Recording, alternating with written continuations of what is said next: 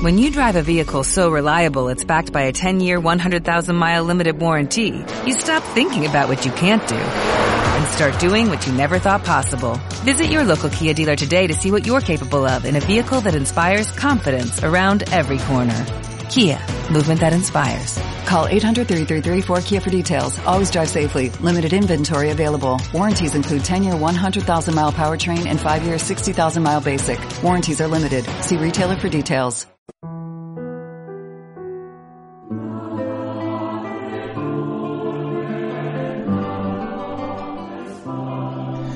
Después que la gente se hubo saciado, Jesús apremió a sus discípulos a que subieran a la barca y se le adelantaran a la otra orilla, mientras él despedía a la gente.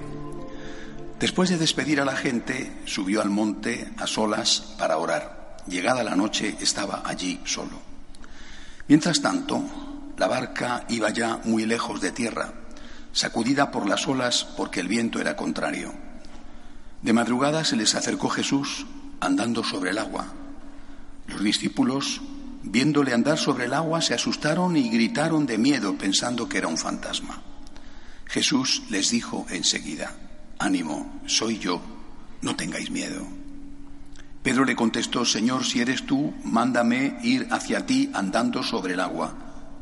Él le dijo, ven.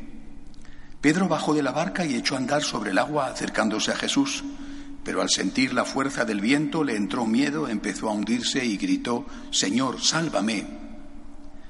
Enseguida Jesús extendió la mano, lo agarró y le dijo, qué poca fe, ¿por qué has dudado? En cuanto subieron a la barca, amainó el viento. Los de la barca se postraron ante él diciendo, realmente eres hijo de Dios. Palabra del Señor.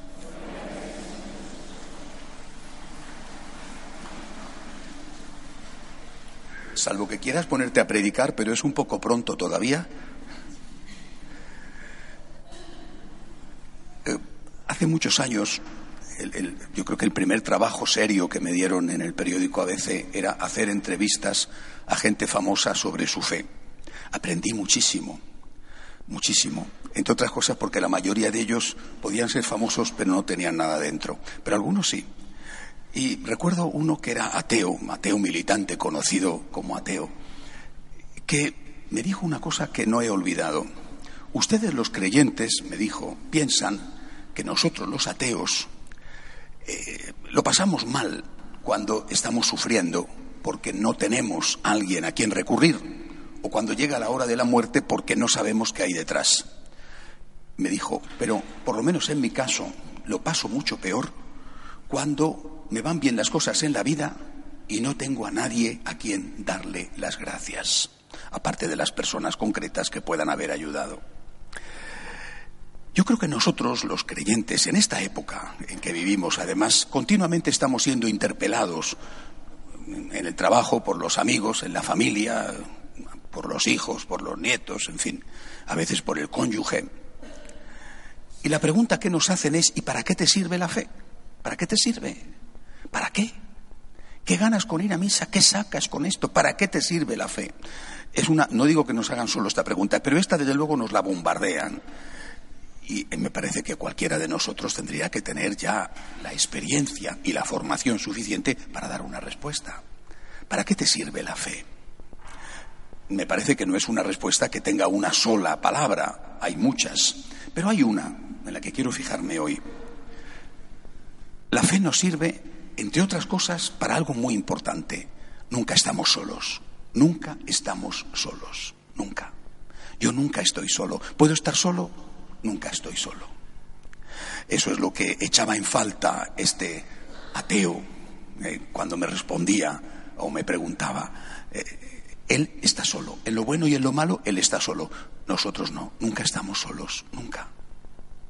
Y además, no solamente no estamos solos en lo malo, tampoco estamos solos en lo bueno. Tened cuidado, porque la gente cree que lo peor de la vida es lo malo. Es mucho más peligroso el éxito que el fracaso.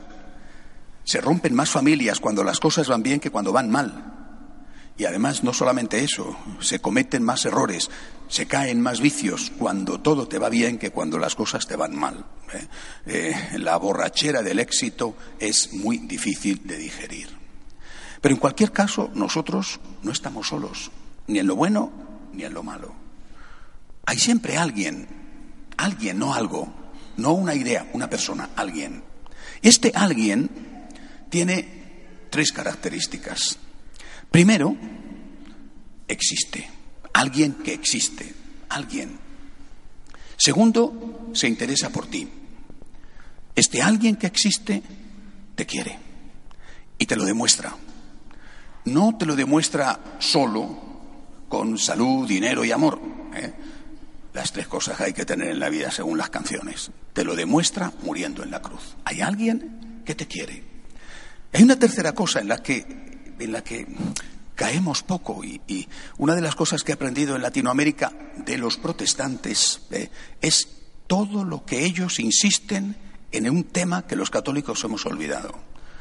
El poder de Dios es el todopoderoso. Porque ¿de qué me serviría que alguien me quisiera si no puede ayudarme? Él me quiere y puede. Es el todopoderoso. Tiene poder. Tiene poder para para sanarme, tiene poder para resolver mis problemas, tiene poder, lo tiene de verdad. Naturalmente que esto abre la puerta a otra pregunta, y porque a veces no lo usa ese poder. Pero esta es nuestra fe. No estoy solo nunca, ni en lo bueno ni en lo malo. En lo bueno porque me dice, cuidado, cuidado. Y en lo malo porque me dice, no te hundas, no estoy solo. Ni en lo bueno ni en lo malo. Hay alguien que me quiere y que tiene poder. Bueno, pues esto es de lo que habla el Evangelio de hoy. Y lo cuenta con una historia, no con una parábola como otras veces hace el Señor. Esta historia hermosa, tan real como la vida misma, ¿verdad? De una barca que está a punto de hundirse. Una barquita, eran, son muy pequeñas las barcas de pescadores en el lago de Galilea, que no es precisamente un gran lago, ¿eh? pero que tiene unas montañas enfrente que cuando viene el viento del desierto, pues se pone bastante eh, furioso el lago. Ese debía de ser uno de esos días. Bueno, pues aquella gente tenía miedo, como nosotros. ¿Quién no tiene miedo? Eh, yo creo que todos, todos tenemos preocupaciones, angustias, temores, ¿qué va a ser de mí mañana? El tema de la salud, que muchas veces nos inquieta. Una señora, de repente, todo bien, te sale un bulto en el pecho, Dios mío, ¿qué va a ser? Un hijo, el trabajo, la cosa está mejor, pero siempre está incierta. Eh, tantas cosas. Pensad, por ejemplo, los que viven en países como Venezuela, situaciones terribles donde no sabes si vas a tener que comer. Hoy, ayer me escribía un muchacho, eh, me decía, tengo suerte porque todavía no he llegado al nivel de tener que buscar en la basura algo para poder comer, que están haciendo muchos ahí ya. Eh, todos tenemos preocupaciones, miedos, sufrimientos, todos. ¿Qué es lo que te dice el Señor? Estate tranquilo. No estás abandonado de la mano de Dios. Dios existe, tiene poder y te quiere. Ten confianza. Ten confianza porque de lo contrario, si pierdes la confianza, pierdes la fuerza, las ganas de luchar, la esperanza y entonces es cuando te hundes.